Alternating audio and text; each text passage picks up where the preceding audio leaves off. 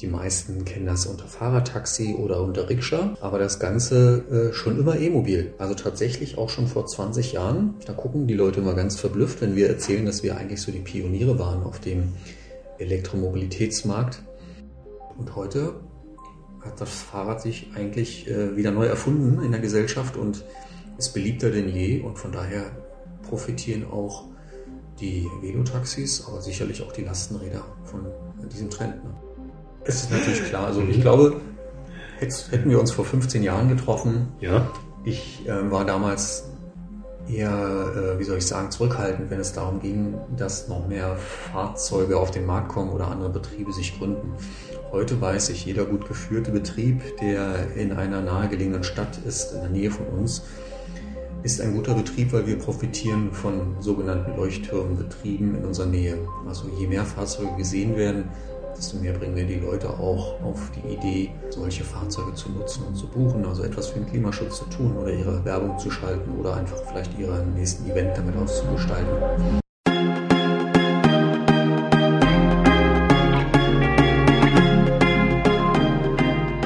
Herzlich willkommen beim Carbigo Podcast von cargobikebusiness.com. Alles rund um den gewerblichen Einsatz von Cargobikes. Vom professionellen Fahrzeug samt Ausstattung über Microhubs und Mobilstationen bis zur effizienten Nutzung und Skalierung. Mit Tina Schwarze und Elmar Kress.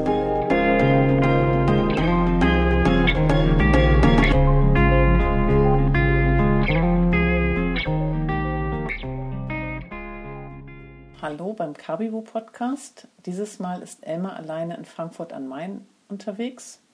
Er trifft dort unseren Gast Matthias Graf von Velotaxi Frankfurt. Es geht in dieser Folge also um den Cargobike-Einsatzbereich Personenbeförderung, speziell um Use Cases bzw. Anwendungsfälle mit Cargobikes, die als Taxis eingesetzt werden. Wir bekommen durch das Gespräch von Elmar und Matthias Einblick wie Dienstleistungen im Bereich Personenbeförderung aussehen, die sich wirtschaftlich rechnen und wie ein dafür notwendiges System ausgestaltet sein muss. Durch jahrzehntelange Erfahrung mit Velotaxi Frankfurt ist Matthias prädestiniert, uns an seinen Erfahrungen teilhaben zu lassen, was er dankenswerterweise auch tut. Deswegen freuen wir uns, dass er Elmar eingeladen hat.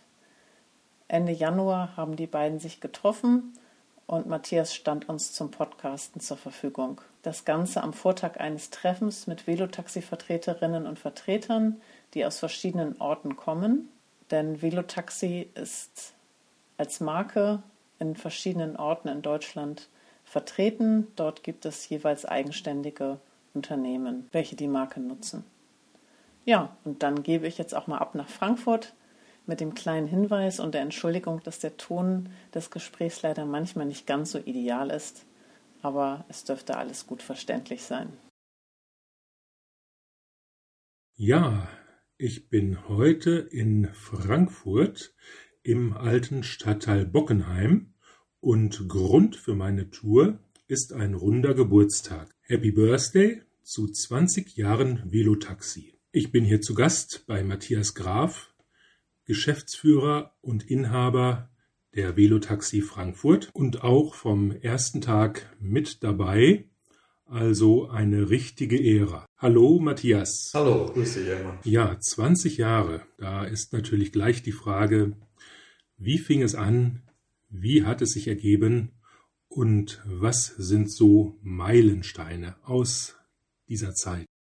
Ja, für alle die, die jetzt nicht wissen, was ein Velotaxi ist, sollten wir das vielleicht nochmal erklären. Also mhm. ähm, die meisten kennen das unter Fahrradtaxi oder unter Rikscha, aber das Ganze äh, schon immer E-Mobil. Also tatsächlich auch schon vor 20 Jahren. Da gucken die Leute immer ganz verblüfft, wenn wir erzählen, dass wir eigentlich so die Pioniere waren auf dem Elektromobilitätsmarkt, dass wir immer schon einen Hilfsmotor an Bord hatten.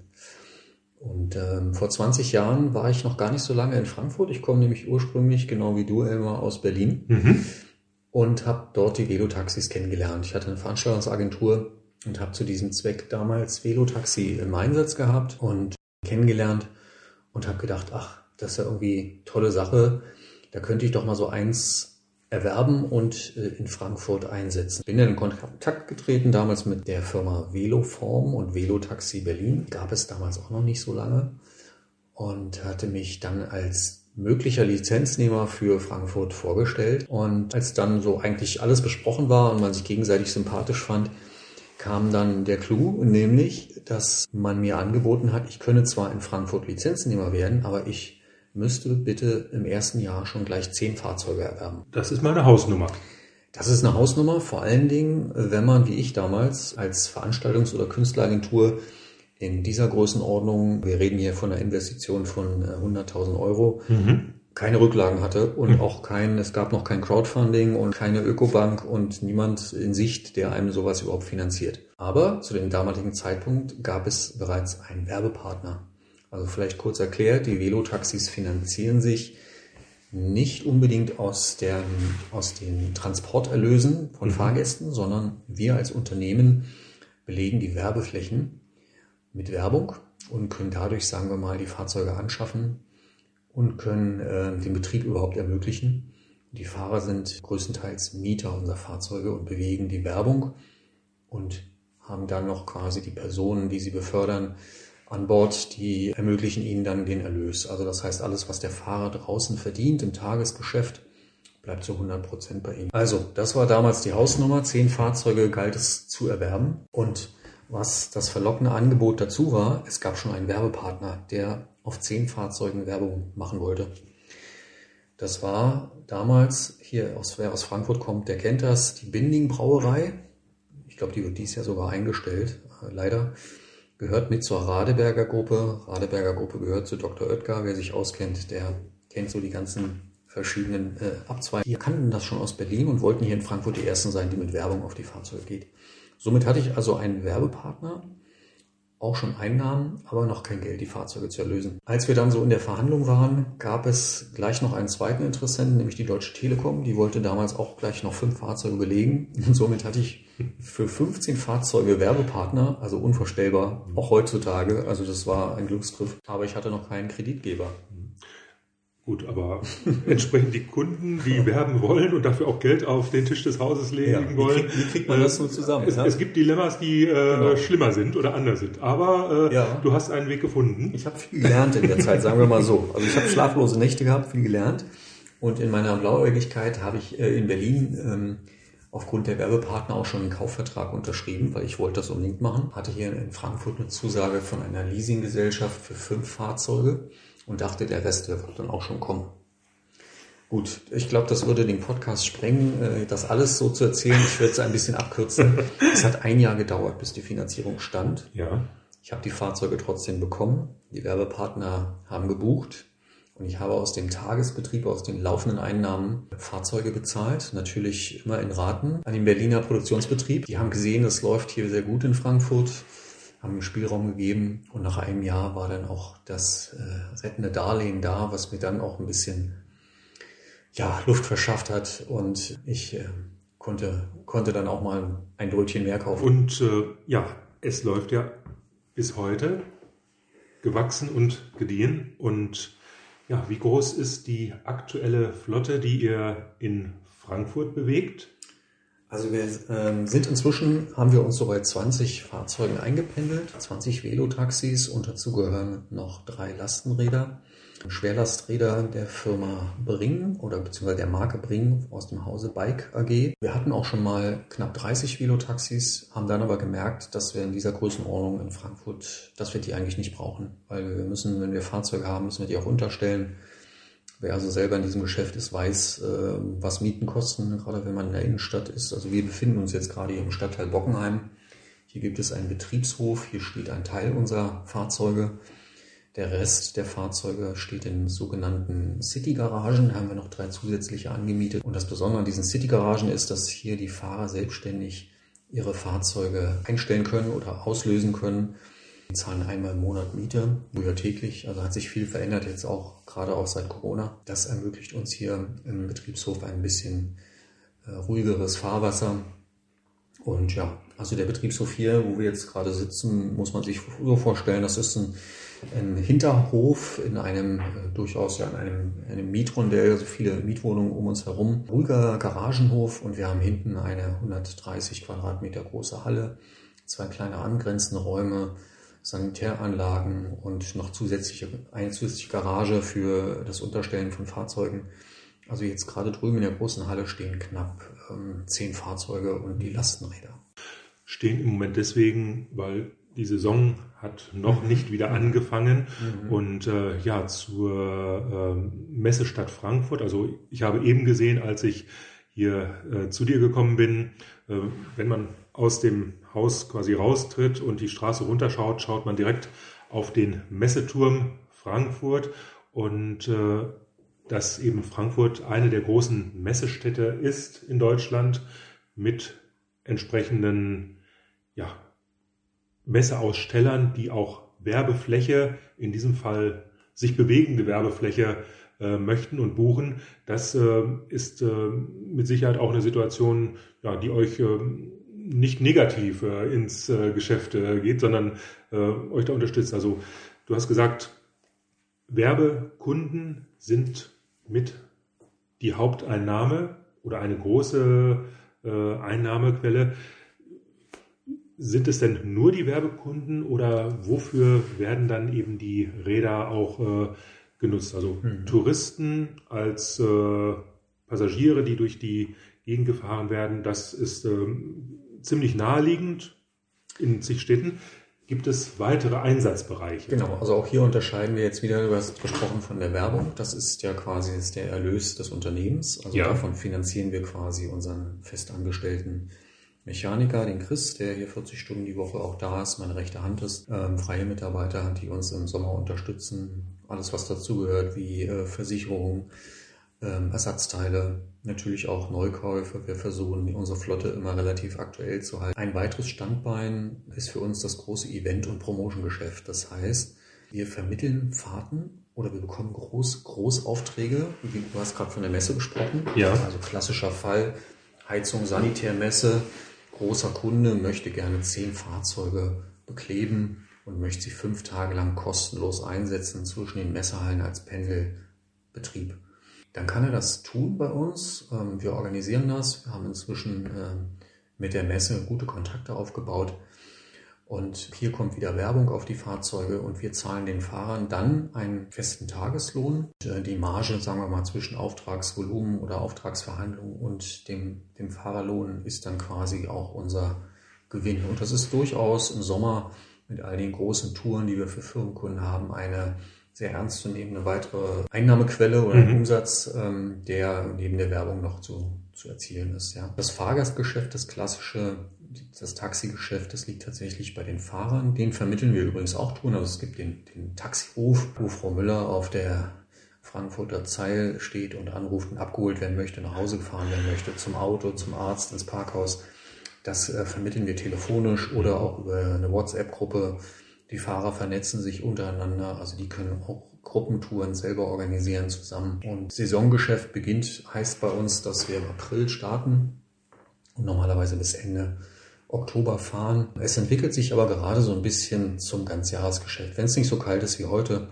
Aber ähm, Frankfurt ist ja eine auch eine touristische Stadt. Wir haben sehr viel, also durch den Frankfurter Flughafen natürlich sehr viel internationales Publikum in Frankfurt aber auch Geschäftskunden. Währenddessen in Berlin zum Beispiel die Hotels an den Wochenenden äh, stark ausgebucht sind, sind die in Frankfurt oft eher leer. Also das heißt, oder nicht ganz ausgebucht. Bei uns findet der Tourismus eher wochentags statt. Durch die Messe, Konferenzen, durch die Banken, Versicherungen. Ähm, viele kennen es aus dem Fernsehen. Frankfurt ist natürlich eine Bankenstadt und deswegen ähm, viele internationale Aufträge und übrigens auch Anfragen nach Velotaxi-Geschäft oder Velotaxis, Kauf von Fahrradtaxis wird über Frankfurt generiert, weil Kunden vielleicht aus Südamerika kommen, Frankfurt landen, sich die Stadt angucken und ihnen das Velotaxi vor die Füße fährt, sie ein schön, schönes Erlebnis haben, eine schöne Stadtführung und dann merken, das möchte ich gerne auch in meiner Stadt haben. Wie kriege ich jetzt die Fahrzeuge nach Costa Rica? Ich rufe an bei der Bike AG. Das ist tatsächlich geschehen vor einiger Zeit. Mhm. Ich glaube im letzten Jahr und äh, Fahrzeuge werden dann verschifft. Also das ist natürlich auch toll, ein deutsches Produkt, was hier hergestellt wird in Pielenhofen in Bayern. Da sitzt die Bike AG und baut äh, Velotaxis, aber auch Lastenräder, also den großen Bring. Und die werden dann verschifft und gehen dann ähm, ins Ausland.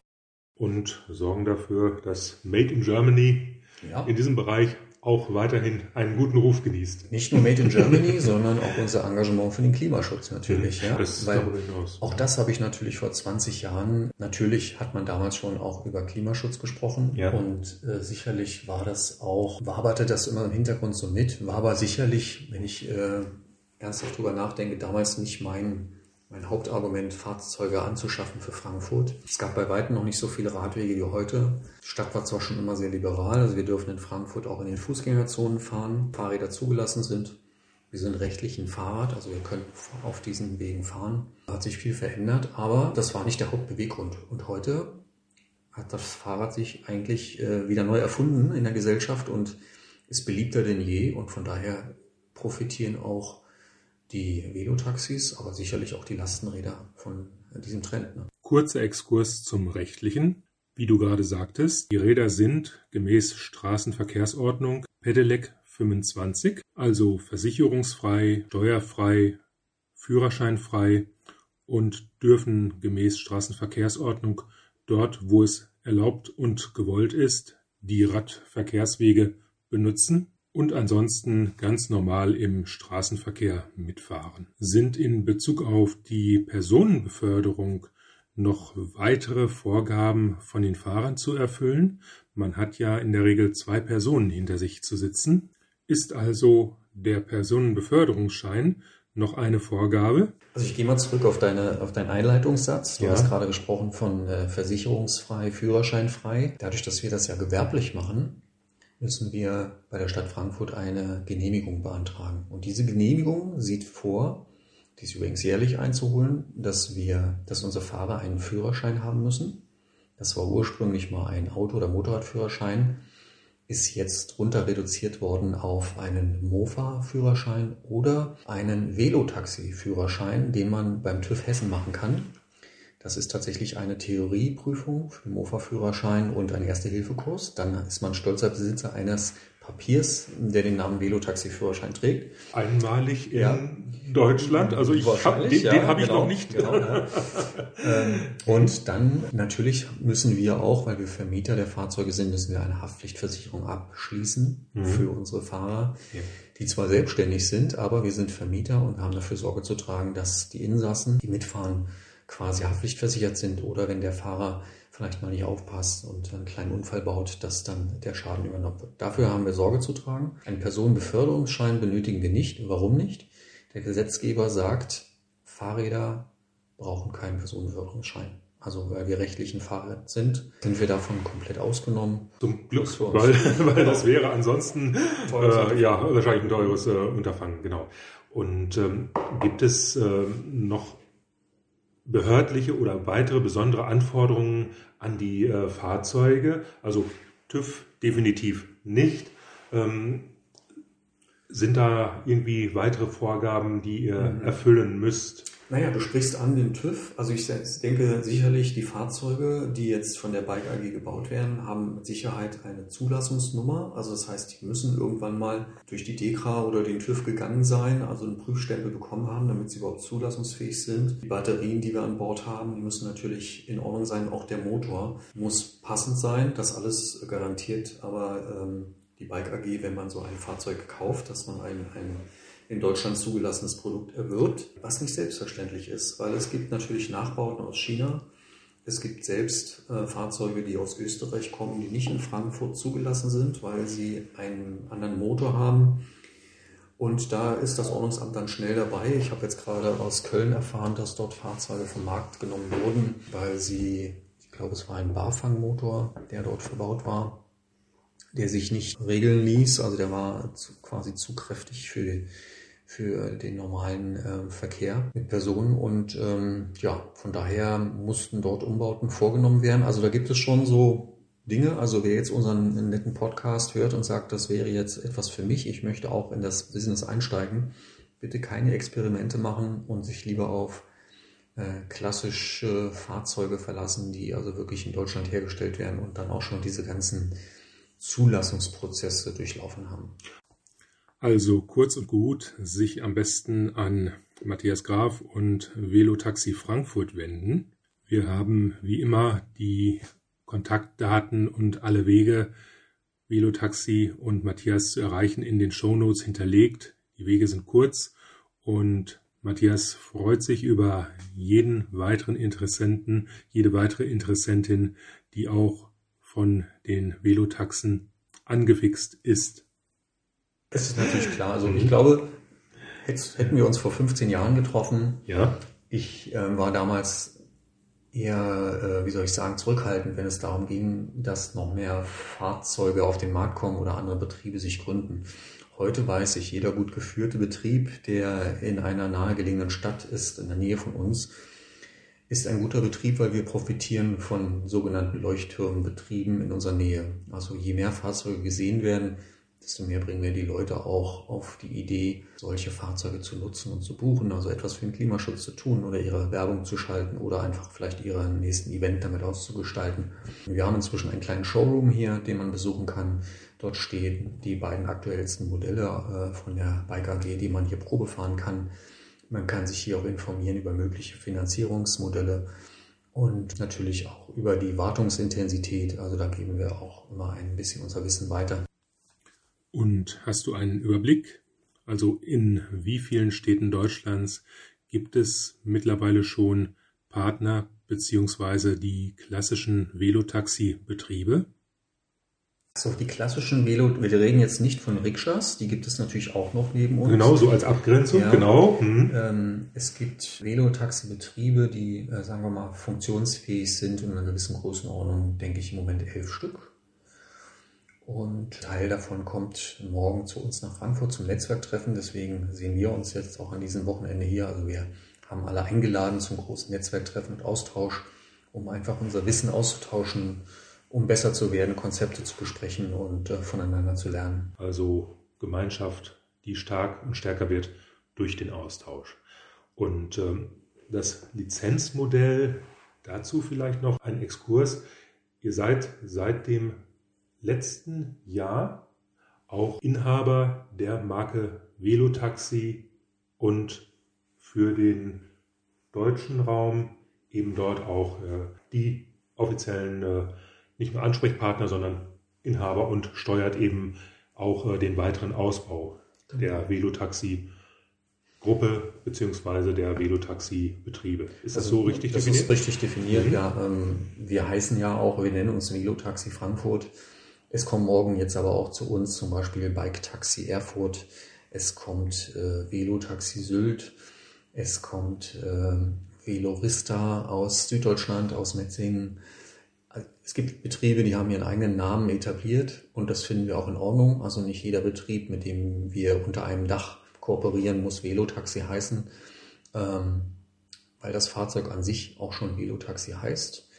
Aber wir bemühen uns natürlich um ein Dach, um alle, alle Betriebe, die es, sagen wir mal, hier in Deutschland gibt, die äh, funktionsfähig sind, mit, ähm, mit einem gleichen Know-how auszustatten und es auch für die Kunden, sagen wir mal, die national buchen wollen. Es gibt ja auch Kampagnen, die in mehreren Städten stattfinden gleichzeitig, äh, Roadshows oder äh, ja, Werbekampagnen, dass man die auch dann bespielen kann. Ja, und das ist für den Kunden immer angenehmer, wenn er, sagen wir mal, auf eine Seite geht, auf eine Internetplattform geht und äh, sich dort abrufen kann, wie viele Betriebe gibt es, was sind die Vorzüge in diesen Städten und wer ist denn mein Ansprechpartner. Und da sind wir gerade dabei, die ganzen Kompetenzen zu bündeln, um es dann einfach für die Kunden ein bisschen übersichtlicher zu machen. Und eben auf der anderen Seite für Werbepartner oder Auftraggeber auch ähm, eben mit ja, weniger Aufwand genau. zum Beispiel möglich zu machen für zu einem bestimmten Zeitraum in ganz Deutschland an den Standorten, an den gewünschten Standorten präsent zu sein. Also bundesweit eine starke Marke mit der Zentrale in Frankfurt. Richtig. Mhm. Ja, genau. ja, das heißt also so etwa ein Dutzend Städte. Wenn ich mir die deutschen Städte über 100.000 Einwohner ähm, in Gedanken mal durchzähle, da sind wir, glaube ich, bei 70 oder 80 Städten. Das heißt also, Luft nach oben ist durchaus noch äh, da oder? Auf jeden Fall. Also ich sag mal, ähm, es muss ja nicht gleich so groß gestartet werden wie bei uns. Ähm, die Verpflichtung, so viele Fahrzeuge zu kaufen, gibt es auch nicht mehr. Wir haben also auch morgen Betriebe hier, die äh, nur drei Fahrzeuge haben und auch damit lässt sich äh, Geld verdienen. Mhm. Ähm, es gibt auch Betriebe, die das als Nebenjob äh, betreiben, wobei ich das eigentlich immer empfehle, das also tatsächlich als, als Haupterwerb zu begreifen, weil ich glaube, wenn man von dem Business lebt, dann äh, gibt man auch wirklich 100 Prozent und dann ist man auch erfolgreich. Alles, was man so nebenbei macht, ist dann immer so, vielleicht auch nur mit halber Kraft, äh, wird dann betrieben und ja, wir begreifen uns hier in, in Frankfurt auch als sogenannte Umweltbotschafter. Das heißt, wir wollen auch der Stadt Gutes tun. Wir gucken, welche Hebel können wir bewegen, damit äh, die Frankfurter Bürgerinnen und Bürger davon profitieren, aber auch ähm, der direkte Kontakt mit der Stadt Frankfurt, äh, mit den einzelnen Dezernaten, mit den Ämtern ist uns sehr wichtig. Äh, Frankfurt ist ja auch, äh, möchte gerne Green City werden und da sind wir auch dabei, uns bei bestimmten Umweltaktivitäten hier einzubringen. Wir sind Mitglied im Umweltforum Rhein-Main auch schon fast 20 Jahre, wo also ganz viele andere aus anderen Betrieben, ich glaube 120 Mitglieder sind das, Umweltbeauftragte, anwesend sind bei unseren Großtreffen und wo man sich austauschen kann, voneinander lernen kann. Das ist sehr spannend. Wunderbar. Und mit dem Auftakttreffen jetzt im Januar 2023 startet eine neue Saison, eine Jubiläumssaison und äh, so wie ich das jetzt einfach mal subjektiv einschätze, ist es definitiv nicht die letzte, sondern da werden noch einige erfolgreiche Jahre mit Sicherheit folgen. Wunderbar. Matthias, ich danke für die offenen Worte, gerne, gerne. für deine Auskunft und wie gesagt, in den Show Notes sind alle Kontaktmöglichkeiten zu Velotaxi auch nochmal aufgelistet.